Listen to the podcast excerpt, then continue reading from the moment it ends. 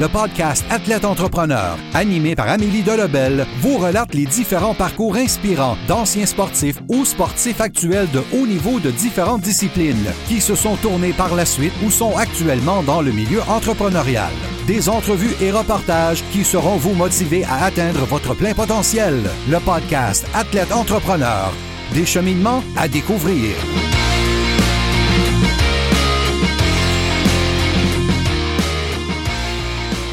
Bonjour à tous, ici votre hôtesse Amélie Delebel. Je suis très heureuse de vous accueillir sur mon podcast Athlète Entrepreneur pour cet épisode 083 sur jongler affaires et sport avec Philippe Bussière.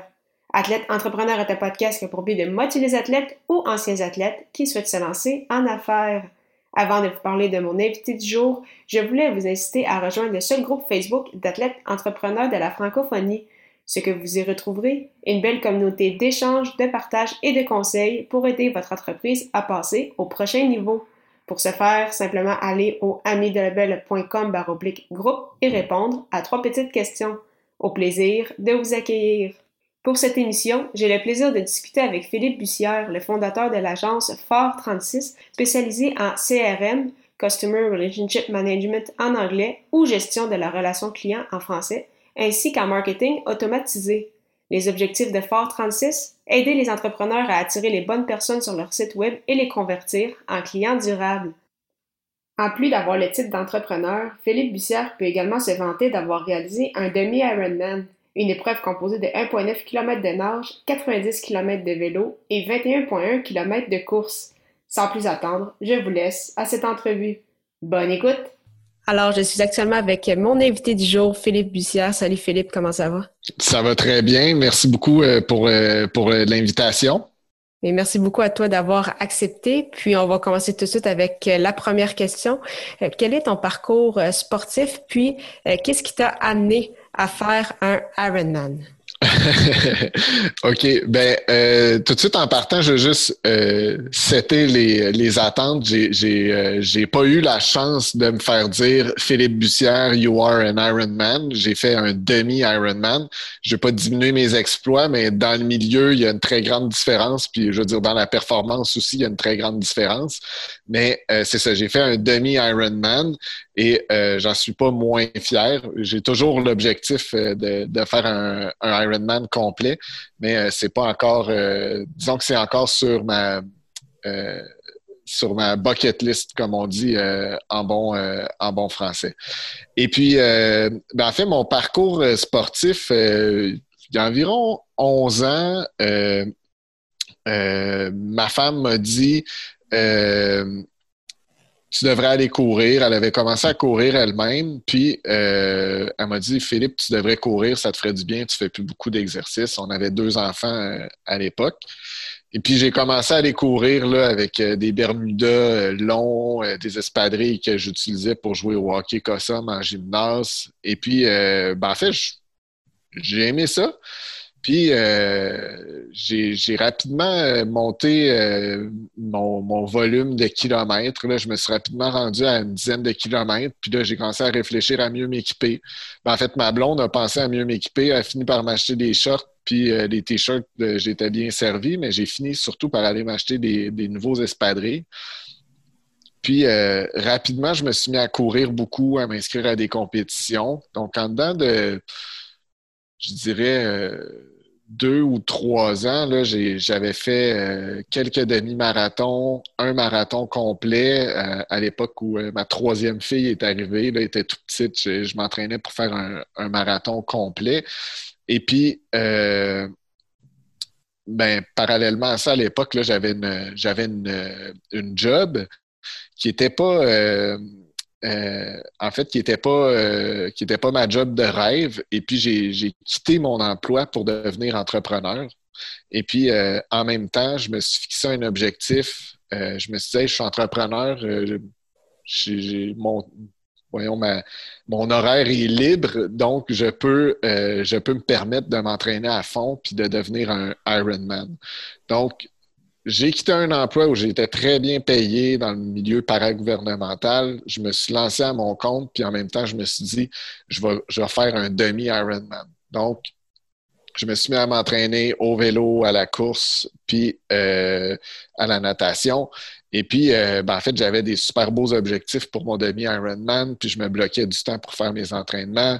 Euh, ça allait super bien. Mais en même temps, je démarrais une entreprise, puis là, j'avais pas d'objectif, puis je faisais un petit peu de n'importe quoi. J'ai eu des au niveau sportif, ça a comme fait ça comme ça, puis au niveau euh, professionnel, ça a fait ça comme ça. Je, me suis planté au niveau professionnel, au niveau de ma première business, si on veut, ou de la première version de ma business, mais au niveau des accomplissements sportifs, là, j'étais vraiment au top. Je m'étais fixé un objectif de 6 heures pour mon premier euh, demi-Ironman, puis je l'ai fait en 6 h 2, 6 h 6 h 3. Donc après ça, ça a vraiment euh, euh, j'ai été obligé de reprendre un peu mes affaires en main. En fait, je me suis retrouvé une job. Euh, j'ai réfléchi un peu à ce que je voulais faire. J'ai continué à faire des triathlons on the side, puis à courir, évidemment. Puis finalement, euh, j'ai trouvé ma voie en tant qu'entrepreneur. mais j'ai fait ça plus au détriment de l'entraînement. Ça fait que l'entraînement, en fait, j'étais blessé, j'avais mal un peu partout. là, j'ai comme mis ça un peu de côté pendant quelques années. Euh, puis là, mon entreprise euh, a repris euh, du galon. Puis ben là, tranquillement, depuis un an ou deux, là, je suis revenu à la course beaucoup plus. Puis ben, j'ai pas j'ai pas autant de temps à y consacrer. Puis là, je cherche à mieux me structurer pour retrouver en fait tout le plaisir que j'avais à courir puis à faire des triathlons que j'avais que j'ai comme perdu quelque part en cours en cours de route. On va aller du côté entrepreneurial très bientôt. Mais juste avant, euh, quel a été ton plus grand défi que tu penses jusqu'ici du point de vue sportif? Puis qu'est-ce que euh, cela t'a apporté pour, euh, pour la suite? Oh. Excellente, excellente question. le plus grand défi, là, si on le prend là, en général, au niveau sportif, le plus grand défi, ça, a été de, concilier le travail puis la famille. Euh, non, pas le travail, mais l'entraînement et la famille. Puis euh, d'avoir du temps parce que euh, quand tu t'entraînes pour faire du triathlon, même si c'est juste un triathlon olympique ou même un marathon, plus ça va, plus tes sorties sont longues. Ça fait que si un mardi, il faut que tu sortes euh, puis que tu cours 90 euh, minutes, ben calcule un 15 minutes à te préparer, un 15 minutes en revenant, puis ça, c'est un, minimum juste pour, euh, pour être bien prêt. Mais si tu veux faire des échauffements, si tu veux faire un peu de musculation, si tu veux t'étirer comme il faut, une sortie de 90 minutes, ça devient rapidement un 2-3 heures. Donc, d'essayer de, faire rentrer ça euh, dans, l'horaire, puis euh, que tout le monde soit satisfait ou au moins que tu puisses avoir une bonne présence à la maison, ça a été, euh, un, bon défi, mais tu sais, en même temps, c'est inspirant pour les enfants, puis je pense que souvent ma blonde vient avec les enfants dans les événements, puis c'est toujours, c'est toujours le fun, mais c'est tout tous les entraînements avant ça sont, sont, sont un défi.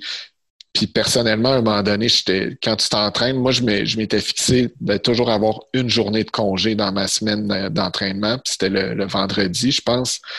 Mais à un moment donné, j'étais écœuré de m'entraîner. Je trouvais ça difficile parce que j'en menais l'âge. J'ai trois enfants, j'avais mon entreprise, j'ai ma blonde, puis là, je m'entraîne, puis je suis souvent pas là, etc. Donc ça, ça a été un gros défi. Mais si on le prend en termes d'épreuve, euh, j'ai été brillant. Moi, euh, l'été où j'ai fait mon demi-Ironman, c'était euh, au mois de mai ou juin à peu près. Je me suis dit, bah, ben, je suis au top de ma forme de toute ma vie. Je m'étais inscrit au, marathon de Québec à la fin de l'été. Donc, mois de juin, je fais mon demi-Ironman, puis je maintiens mes efforts, puis je continue jusqu'au marathon à Québec. Et le marathon à Québec, c'était à l'époque, c'était à la troisième semaine d'août, je pense, c'était en pleine canicule.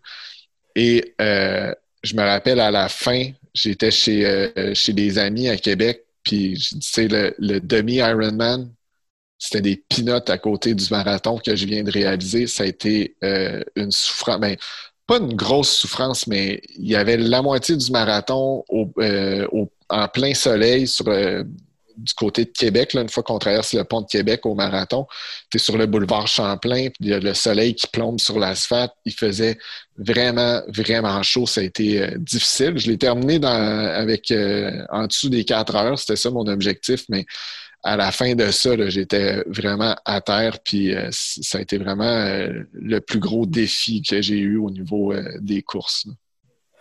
Parce qu'en effet, parce qu'un demi-Ironman, ça représente quand même, c'est 1,9 km de nage, c'est 90 km de vélo, c'est un demi-marathon, donc 21,1 km. Mm-hmm. Et euh, à Québec, c'est ça. Mais depuis, je pense justement cette, cette année-là où il a fait super chaud, je pense qu'il a annoncé comme du 40, 40 euh, degrés. Mm-hmm. Euh, petite anecdote, mon père aussi l'a fait cette, cette année-là, donc il disait aussi que ça faisait qu'il faisait très, très chaud. Depuis ce temps-là, ils l'ont reporté au mois, au mois d'octobre, donc uniquement euh, à Québec. Donc, je pense qu'ils ont appris également. Ouais, c'est ça, ils ont appris de, de cette, de cette année-là. Euh, puis, euh, tu disais que c'est ça, c'était difficile d'essayer de combiner tout ça. Puis c'est aussi le défi pour plusieurs personnes de combiner la famille, de combiner, c'est ça, d'avoir du temps pour son conjoint, conjointe, pour le, son entreprise et également pour s'entraîner. Est-ce que tu as des outils ou comment au final tu t'arranges justement pour essayer que tout ça fonctionne bien ensemble? Euh, je vais être hyper concret dans, ma réponse. Euh, moi, les choses que je, que je faisais, c'est je partais tôt le matin. Comme quand j'avais des, euh, des, des, des 90-100 km en montant de vélo à faire, c'est un deux heures et demie, trois heures facile. Je me levais à 5 heures du matin, j'avais tout mon linge de prêt à côté de moi, puis je partais tout de suite comme ça. Euh, vers 9 euh, heures, j'étais revenu à la maison, puis j'étais fonctionnel, puis j'étais prêt à passer la journée euh, en, famille. Bon, j'étais un peu épuisé physiquement, mais bon, la tête est là, et puis ça te permet de vivre, de faire ta journée au complet. Ça, ça a été un des trucs, mais ça c'est pas toujours possible, mais d'essayer de faire les entraînements le matin de bonne heure, pour moi, ça a été une bonne une bonne chose par opposition à faire ça le soir. Moi, le soir, euh, aller courir, par exemple, le soir, c'est beaucoup plus difficile. Les jambes sont lourdes. je passe souvent mes journées assis, donc euh, c'est plus difficile. Puis sinon, c'est. Euh, tu tu peux pas avoir un agenda d'entraînement d'un côté puis un agenda de job de l'autre. moi, j'ai fonctionné de même longtemps. J'avais mes feuilles avec mes, mes, mes durées d'entraînement d'un côté, puis j'avais ça là, puis j'avais mon agenda de travail de l'autre. Puis là, euh, t'as un mardi, ta journée est complète, tu fais comme, hey, mais j'ai 1h45 de course à faire, ça fit pas pantoute. Puis là, tu te mets à skipper des entraînements. Donc, maintenant, je fais, moi, je fais ma planification au quotidien. Puis quand j'ai de la course cette journée-là, je le mets dans mon agenda. Ça a l'air niaiseux, c'est de, de distinguer les deux comme ça, c'est difficile à concilier. Après ça, de le rentrer à la même place de ton planning de la journée, c'est une deuxième étape. Mais après ça, c'est de ne pas le sacrifier qui devient, euh, qui devient aussi difficile, surtout en tant qu'entrepreneur. C'est tu vas toujours penser que tu as quelque chose de plus important à faire dans ta job euh, versus ton entraînement, mais c'est tout le bénéfice de t'entraîner qui qui qu'on laisse tomber dans ce temps-là. C'est je veux dire, euh, le, niveau de concentration ou le, moi, quand je cours, je réfléchis beaucoup. J'ai de la musique qui joue, mais on dirait je, je l'entends jamais vraiment. Je réfléchis, je pense à des affaires, à des situations, je règle des choses dans ma tête, puis euh, je reviens avec une vision plus claire. Donc, euh, de pas hésiter à prendre le temps de le faire aussi, pour moi, c'est bien important. Parce que sinon, euh, je veux dire, tu l'as sûrement déjà entendu toi aussi, Amélie, mais je veux dire, je connais des gens qui travaillent des 100, 120 heures semaine. C'est pas vrai qu'on est fonctionnel 100 heures par semaine. C'est impossible. On fait des erreurs, on se plante, on fait des choses qu'on n'aurait pas dû faire. Donc, je préfère réduire mes heures puis prendre du temps pour, euh, pour, euh, pour le mental en m'entraînant. C'est vraiment effectivement une très, très bonne, une très, très bonne idée pour éviter perte, euh, perte de contrôle et euh, justement se laisser, euh, se laisser aller. tu parlais que tu avais lancé une première entreprise, ça avait plus ou moins bien été. Par la suite, tu as lancé ton entreprise que tu as toujours, donc Phare 36, lancé en octobre 2013. Comment justement tout ça s'est bâti, en fait, le processus de création, l'idée du nom, puis comment tout ça va depuis justement les sept dernières années? Good. Ben écoute, moi, je me suis parti en affaires un peu sur un coup de tête. J'avais une job depuis presque dix ans, comme je disais tout à l'heure. J'étais assez bien payé. Euh, j'étais directeur des communications pour les offices jeunesse internationaux du Québec. C'est un job que j'ai beaucoup apprécié. J'ai appris beaucoup. J'ai connu beaucoup de monde. Ça m'a même donné la chance de voyager un petit peu. Mais ma job devenait très, très politique et très, très euh, technique au niveau informatique en même temps. Puis moi, je tendais à aller beaucoup plus vers le, côté technique au niveau des technologies marketing. Puis la job me tirait de plus en plus vers le politique. Puis à un moment donné, j'ai comme fait OK, j'ai un choix à faire. Puis quand j'ai démissionné, euh, mon patron m'a dit euh, Qu'est-ce que tu vas faire? Puis j'ai dit ben, Je me lance en affaires. Tu sais, c'est comme c'est sorti de même. Mais c'était pas euh, c'était pas super planifié, mais j'avais déjà beaucoup de connaissances. Euh, je, savais déjà faire des sites web, je connaissais déjà WordPress, je connaissais le référencement SEO, euh, je connaissais beaucoup, beaucoup, beaucoup de choses. Puis je conseillais déjà des entrepreneurs à gauche, à droite, des amis pour, pour le plaisir. Donc, je me suis parti une entreprise. Mon nom, Fort 36, ça veut euh, ça veut pas dire grand-chose. En fait, j'ai trouvé le nom, puis après, je me suis mis à inventer des significations. Mais j'aimais l'idée du phare qui, qui est là pour guider euh, les, euh, les, les clients, si tu veux.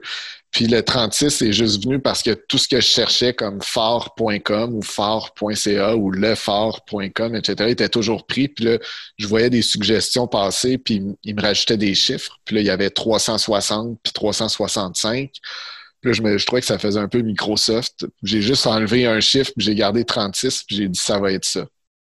Mais euh, après ça, j'ai lancé mon entreprise. Mais là, au départ, euh, écoute, je faisais, je faisais n'importe quoi. J'ai fait des sites web, j'ai fait de la stratégie de contenu, j'ai fait de la formation, j'ai fait du Google Ads. Euh, euh écoute, j'ai tout ce que le monde venait toutes les demandes qui venaient vers moi, tous les gens que je connaissais qui, voulaient travailler avec moi, ils me demandaient Tu fais tout ça? Je disais oui. À un moment donné, je, veux dire, j'avais pas de focus, j'avais pas de raison d'être, j'avais pas identifié de niche. Puis, en plongeant là-dedans, je me suis rendu compte, surtout en faisant des sites web, c'est que ça n'existe plus une personne qui fait des bons sites web. Il y a une personne qui peut faire des sites web, mais il va toujours avoir des lacunes parce qu'il va manquer quelque chose. Quelqu'un de très, très technique va faire des bons sites web qui vont être rapides, qui vont être fonctionnels, mais au niveau design, ça sera pas beau. Puis quelqu'un qui fait des beaux sites bien designés, euh, ça répondra peut-être pas à des standards de design web aussi. Ou, il, il manque toujours quelque chose. je me suis dit, c'est une équipe que j'ai besoin c'était pas ça que j'avais envie de faire vraiment. Donc, euh, en moins d'un an, j'ai vraiment, je me suis retrouvé euh, le bec à l'eau. J'avais plus de contrat, j'avais une cliente qui me devait beaucoup d'argent. Puis, euh, je, j'étais en train de mettre en risque toute la, vie familiale. Fait que, l'idée, c'était, c'était de pas faire planter toute l'affaire. J'ai dit à ma blonde, je vais, je vais, juste me trouver une job, puis je vais voir ce qui se passe. Je me suis trouvé une job, puis c'est là où j'ai été introduit euh, au monde du marketing automatisé puis des CRM pour les PME. Je connaissais déjà les CRM parce qu'on avait travaillé aux offices euh, sur Salesforce. Je savais comment ça fonctionnait, gestion des processus d'affaires, etc. Mais je pensais que c'était des trucs réservés aux grandes entreprises. Donc, euh, j'ai découvert ça. Euh, je travaillais, la job que j'avais trouvé, c'était chez Techno Compétences. Puis, euh, ils se faisaient télécharger énormément de documents sur leur site web, des documents gratuits. Puis, ils me disaient, mais qui télécharge ça? Je dis, ben, je sais pas parce que vous avez jamais rien mis en place pour mettre une barrière à l'entrée. Donc, ils m'ont dit, ben, OK, trouve-nous un outil qui va gérer ça. Donc, j'ai fait une petite étude du marché. Puis, euh, on a trouvé un outil. On était deux, trois sur un comité au bureau. On a trouvé un outil. On a dit, c'est ça qu'on recommande. On l'a acheté, on l'a implanté. Puis, à force de jouer là-dedans, j'ai fait, ah là, là, je tripe bien raide sur l'outil en tant que tel, puis de voir les possibilités qu'on a avec ça. J'en reviens pas qu'on ait ça à ce prix-là pour les PME. j'ai fait yes, j'ai trouvé ce que ça me prend pour, euh, pour faire 36. Donc, je suis resté un an dans cette job-là, puis j'ai fait OK, Là, je pense que euh, je sais où je m'en vais avec Fort 36. Donc, j'ai pas fermé ma business, je l'ai jamais fermé. Je l'ai juste repris en main. Je suis revenu dedans. Puis à partir de là, ça, c'était euh, fin 2014, début 2015. Puis là, depuis ce temps-là, là, on est vraiment, je dirais, en feu. On fait du CRM, du marketing automatisé pour les PME. On a des clients au Québec et en France, puis ça va vraiment bien. Mais on a, on a, je dirais, on a été un peu euh, avant-gardiste dans euh, les offres qu'on a. Aujourd'hui, il y a beaucoup plus de monde qui, qui offre des services au niveau de l'automatisation. Mais euh, il y a cinq ans, il y a beaucoup de gens qui nous trouvaient d'un un parce que le logiciel qu'on vend, il y a presque juste des consultants anglophones qui, qui, qui, qui, offrent des services. Donc, nous, on l'offrait en français. Donc, ça nous a ouvert des portes immédiatement. Puis depuis ce temps-là, ça va très, très bien. Parfait. Puis, euh, comment vous vous êtes adapté? Est-ce qu'il y a eu euh, l'adaptation à faire dans les dernières années, justement avec l'évolution du marché? On sait que c'est un marché vraiment qui est euh, en constant changement, puis en plus avec la COVID-19 qui a frappé dans les derniers mois. Est-ce que pour vous, ça a eu un impact ou justement ça s'est quand même bien, bien déroulé? Ben, au niveau de l'évolution du marché, ce qui est important, c'est que tout toutes les, euh, toutes les solutions évoluent, puis le marché, euh, le marché change pas tant, mais les solutions changent régulièrement. Donc, euh, nous, on a fait le pari de se concentrer au début sur une seule solution, puis de la maîtriser le plus possible, puis d'être capable de livrer ce qu'on dit qu'on va faire. Parce que des fois, tu accotes des limites sur des plateformes que tu ne maîtrises pas. Moi, si j'étais, euh, je ne sais pas, un plombier, puis que je voulais un CRM, puis que quelqu'un me disait, ben écoute, je vais, en, étudier 15, puis je vais te revenir avec mes meilleures suggestions, puis après ça, on va faire tout ce que tu veux. J'aurais de la misère à savoir ce que je sais aujourd'hui, à faire confiance à quelqu'un euh, comme ça, parce que chaque, euh, outil a ses limites au niveau de l'exécution de ce euh, de ce qu'on peut, euh, de ce qu'on peut euh, accomplir. Donc, c'est ça. Donc, on suit le marché. Nous, on a commencé avec une solution, puis on, en a intégré deux autres dans notre offre dans, la, dernière, dans la dernière année. Mais on les étudie à fond avant. Puis quand on décide qu'on la vend à quelqu'un, c'est parce qu'on sait, on, sait qu'on est capable d'accomplir les tâches qu'on veut avec. On ne veut pas pogner des roadblocks euh, avec nos clients puis dire ah, finalement on aurait dû aller avec telle autre solution. Fait que c'est, euh, un, des, euh, un des enjeux qu'on a.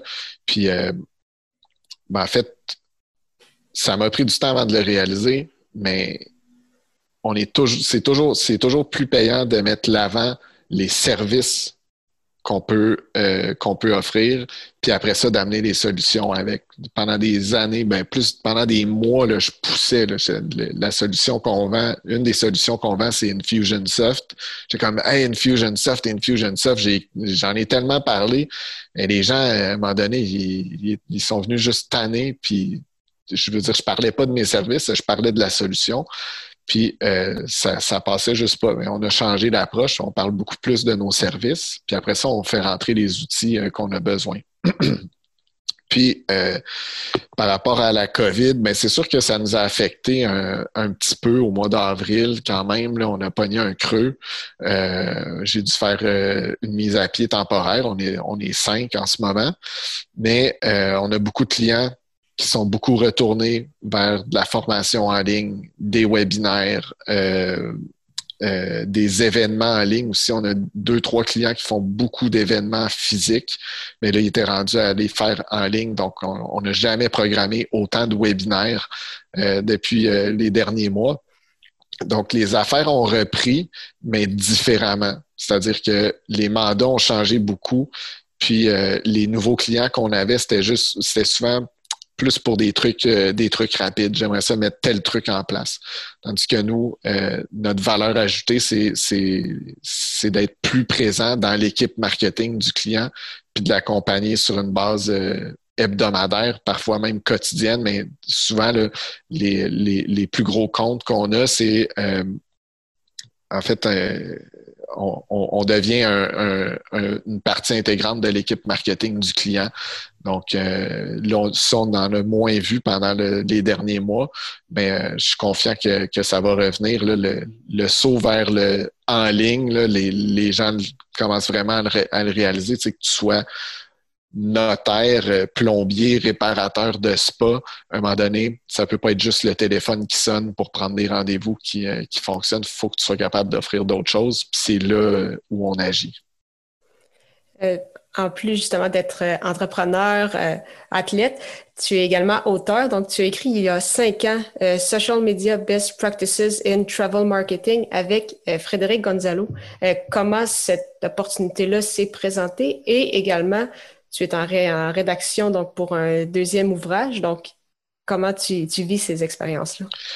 Euh, écoute, c'est bizarre parce que le premier livre, en fait, euh, au tout début de Fort 36, j'ai collaboré avec Frédéric. On se connaissait parce qu'il était sur un conseil d'administration euh, où je travaillais avant.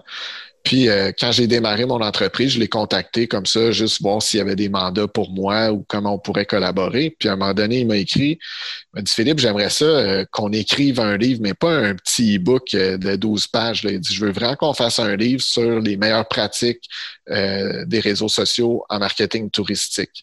Mais il dit Je veux qu'on le fasse en anglais, il y a un marché pour ça, etc. Fait que j'ai pris ça devait être à l'hiver 2014 environ. Euh, on a vraiment bûché pour préparer euh, ce livre-là. on a épluché chacun des réseaux sociaux principaux. On a sorti des statistiques d'utilisation, des exemples concrets de ce qu'une compagnie aérienne peut faire comme une petite auberge indépendante.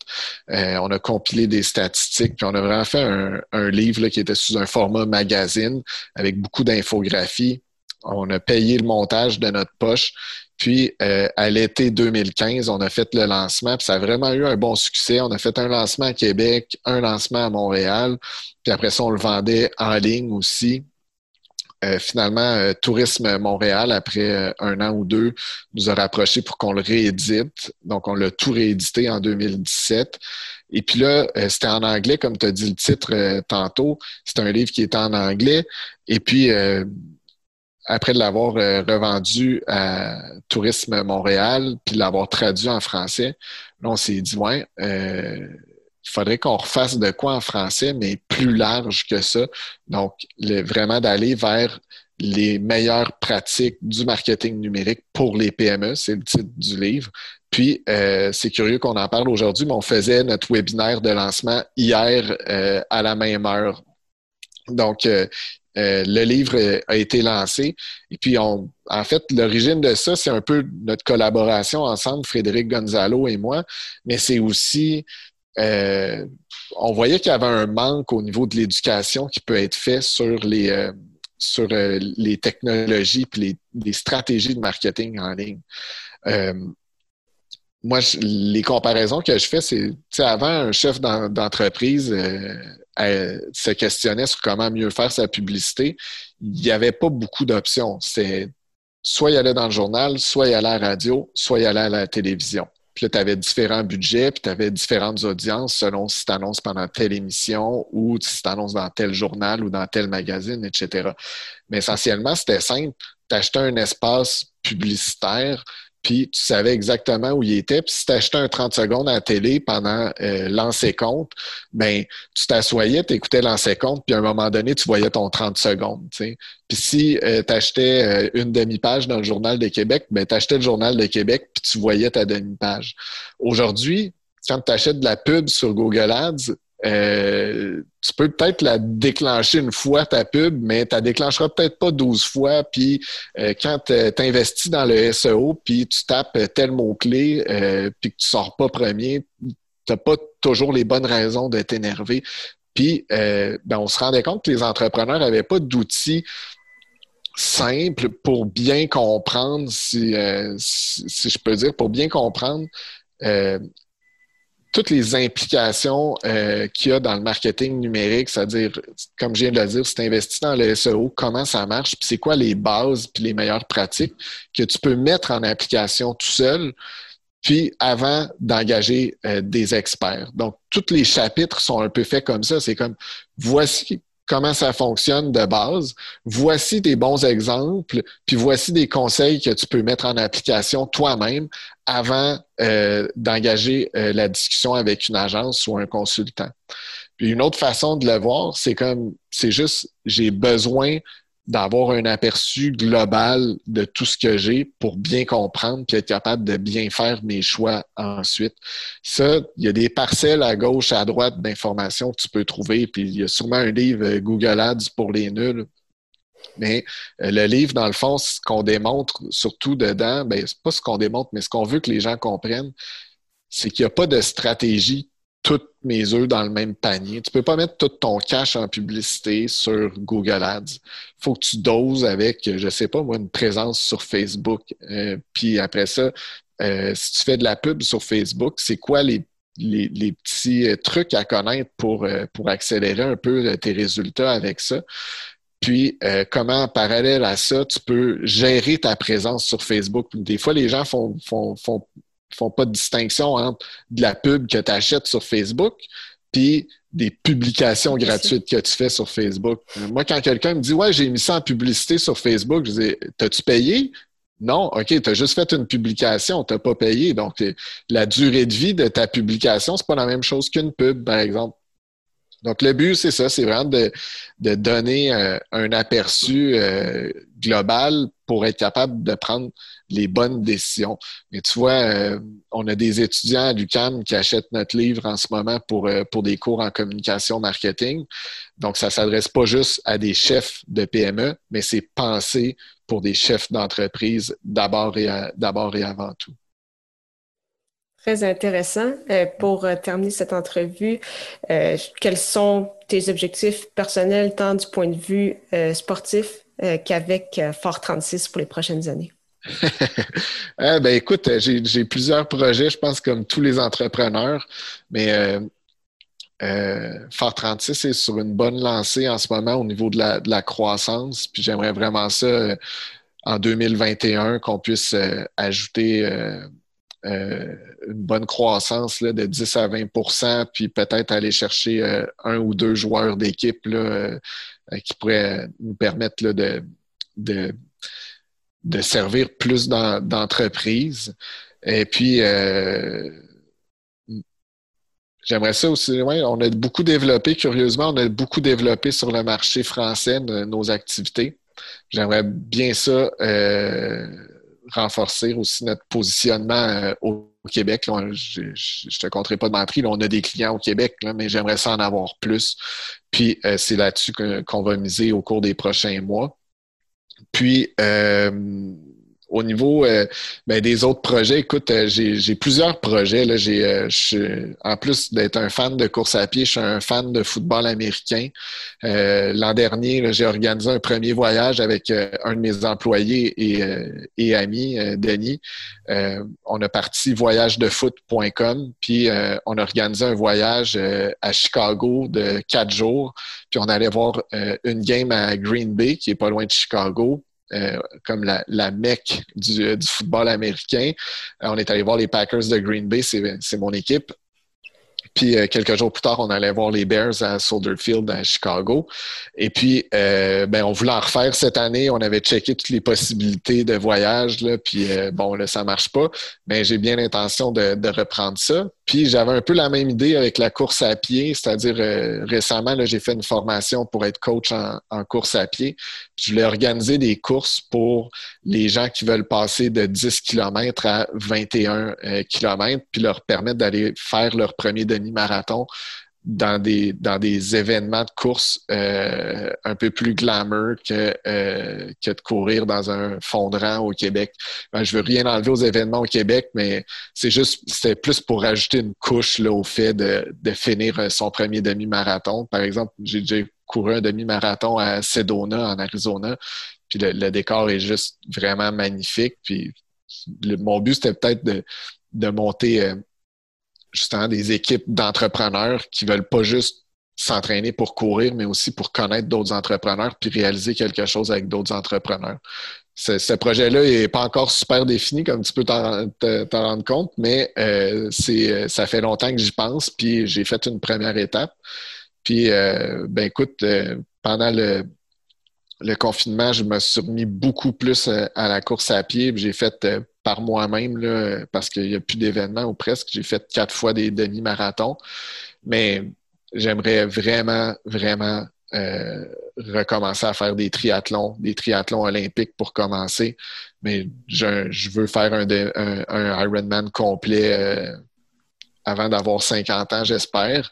Et puis, je veux dire, le l'adrénaline, ou je sais pas si c'est de l'adrénaline, mais finir un triathlon, là, la première fois que j'ai fini un triathlon olympique à Magog, la joie que j'ai eue euh, d'accomplir quelque chose de vraiment euh, difficile et multidisciplinaire à la fois, c'était vraiment quelque chose d'extraordinaire. Puis, euh, en fait, à chaque fois que je finis une course, que je sois tout seul ou que ce soit un événement, pour moi, ça demeure quelque chose de, vraiment le fun. Ça fait que c'est des choses que, que, je veux, euh, que je veux créer à nouveau dans ma vie. Pendant deux, trois ans, j'ai été blessé, puis j'étais un peu plus paresseux. Ou, en tout cas, je me laissais un peu plus aller, puis à un moment donné, j'ai repris le, goût à la course. Puis, euh, ouais, c'est des choses qui, sont sur mon, euh, sur mon roadmap. J'espère que 2021, là, ça, on va pouvoir dire bye bye la COVID, puis retrouver le. Retrouver, je, je pense, tu fais-tu de la course, Amélie? J'en ai déjà fait un peu, jamais à ce, à ce niveau-là. Disons que c'est vraiment des, des, plus petites courses. tu sais, s'entraîner pendant trois mois tout seul euh, à courir, même plus que trois mois, moi j'aime ça, ça fait mon bonheur. Mais après ça, se retrouver 10, 15, 20 000 personnes sur un fil de départ pour une course, c'est le fun en maudit. Moi, j'aime beaucoup ça. Puis quand tu finis, tu dis salut à tout le monde que tu connais pas, qui ont fait la course avec toi. Puis, je veux dire, tu es juste content d'être là puis de côtoyer autant de monde en forme. Moi, je trouve ça vraiment, vraiment génial. Oui, il y a effectivement une belle atmosphère dans ces événements-là. Donc, je n'imagine même pas pour des Ironman ou demi-Ironman ou des triathlons, ça doit être vraiment euh, assez exceptionnel. Oui. Euh, pour mettre fin à, cette belle discussion, je vais te poser trois euh, petites questions en rafale. La première, c'est quelle est la chose la plus importante que le sport t'a enseigné? Que le sport m'a enseigné? Ben écoute, c'est, c'est simple, c'est les objectifs. Je veux dire, quand j'ai, j'ai décidé, moi, quand je prends une décision, je m'inscris à un événement je veux courir un marathon, je me suis inscrit au marathon d'Ottawa, puis j'ai mis en place mon entraînement, puis je me suis rendu. J'ai fait la même chose pour euh, le demi-Ironman à Syracuse, puis c'est, moi, ça me prend des objectifs, puis après ça, je mets en place ce qu'il faut pour l'atteindre. Quel est ton plus beau souvenir sportif? Hmm. Ah, j'en ai beaucoup, là, mais disons un en particulier. Euh, quand j'ai fait mon demi-Ironman euh, à Syracuse, je le faisais avec un ami euh, de longue date, Patrick. Puis il a fini, je pense, quatre minutes avant moi. Puis au fil d'arrivée, il m'attendait. Il y avait le gars qui commente là, avec son micro, puis qui dit oh, on a Philippe Bussière qui arrive, blablabla. Tu sais, je finissais ma course, puis Pat, il était là, puis il m'attendait, puis c'est comme yes, on l'a eu. Tu sais, c'est comme vraiment, vraiment le fun. Lui, il a continué, il a persévéré beaucoup dans le, dans le, dans le Ironman. J'aurais aimé ça le suivre, mais j'avais d'autres défis. Mais ça, ça a été vraiment un bel événement, mais il y en a plein d'autres. Puis, euh, quel serait en fait ton meilleur conseil pour un athlète ou un ancien athlète qui euh, se lance en entrepreneuriat? Euh, il y a moyen de faire les deux dès le début. Il faut juste que les objectifs soient bien définis de chaque côté. C'est comme tu veux courir un demi-marathon, c'est ça ton plan. Tu veux atteindre 150 000 de chiffre d'affaires, voici ton plan. Ou en tout cas, fais-toi coacher pour avoir un plan. Moi, là, j'ai réussi à accomplir des choses extraordinaires en course à pied puis en triathlon sans coach. Mais en affaires, euh, ça m'a pris un peu plus de temps à réaliser que j'aurais peut-être dû prendre des coachs tout de suite en partant. Fait fixe-toi des objectifs, trouve-toi un coach puis ou un mentor, mais laisse-toi aider parce que sinon euh, tu y arriveras pas.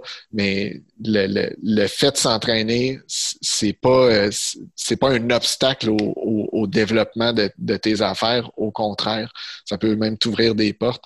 Mais pour les affaires, pour la business, trouve-toi un vrai coach puis paye-le. Je veux dire, trouve-toi pas des vidéos YouTube d'un coach puis t'écoutes les versions gratuites trouve un vrai coach. Moi, là, écoute, je pensais jamais pouvoir dire ça, mais je pense que j'en ai eu 4-5 euh, dans les trois dernières années. J'ai payé du monde pour apprendre puis accélérer notre croissance puis accélérer nos, nos, prises de conscience puis nos connaissances. C'est, majeur pour un entrepreneur. Là, puis euh, tu découvres des choses que tu n'aurais jamais pensé. Puis lire tout le temps, tout le temps, tout le temps. Je le disais dans un autre podcast il y a quelques mois, mais ma table de chevet a tellement changé entre le début de mon entreprise puis aujourd'hui. Avant, j'avais juste plein de romans, puis des fictions, puis des polars. Aujourd'hui, j'ai encore des fictions, puis des polars, des trucs comme ça, mais par-dessus ça, j'ai tellement de livres de business, des, livres sur euh, comment faire grossir ton entreprise, comment faire du meilleur copywriting. Des fois, je vais beaucoup lire sur le marketing juste pour revalider des trucs que je sais déjà ou pour essayer de capturer des choses qui m'ont peut-être manqué. Là. Ça fait que, ouais, pour ta business, te, faire coacher puis lire, c'est très, très, très important. C'est parfait, mais merci beaucoup, Philippe, pour ton temps. C'était vraiment très, très apprécié, très, très euh, intéressant. C'est le fun aussi euh, ben, de parler avec quelqu'un, c'est ça, qui a quand même de, l'expérience dans, dans, différentes sphères. Donc, c'était vraiment très plaisant. Merci, euh, merci pour ton temps. Merci, Amélie, ça fait plaisir. Merci beaucoup encore une fois à Philippe Bussière pour son temps et en souhaitant que vous ayez aimé ce 83e épisode officiel d'Athlète Entrepreneur. Si c'est le cas, vous pensez qu'il pourrait aider ou inspirer une personne de votre entourage, partagez-lui. La semaine prochaine, je reçois Natacha Gagné, une kinésiologue, chroniqueuse, conférencière et plus encore qui est très impliquée depuis son tout jeune âge dans le monde du sport. Ne manquez pas ça!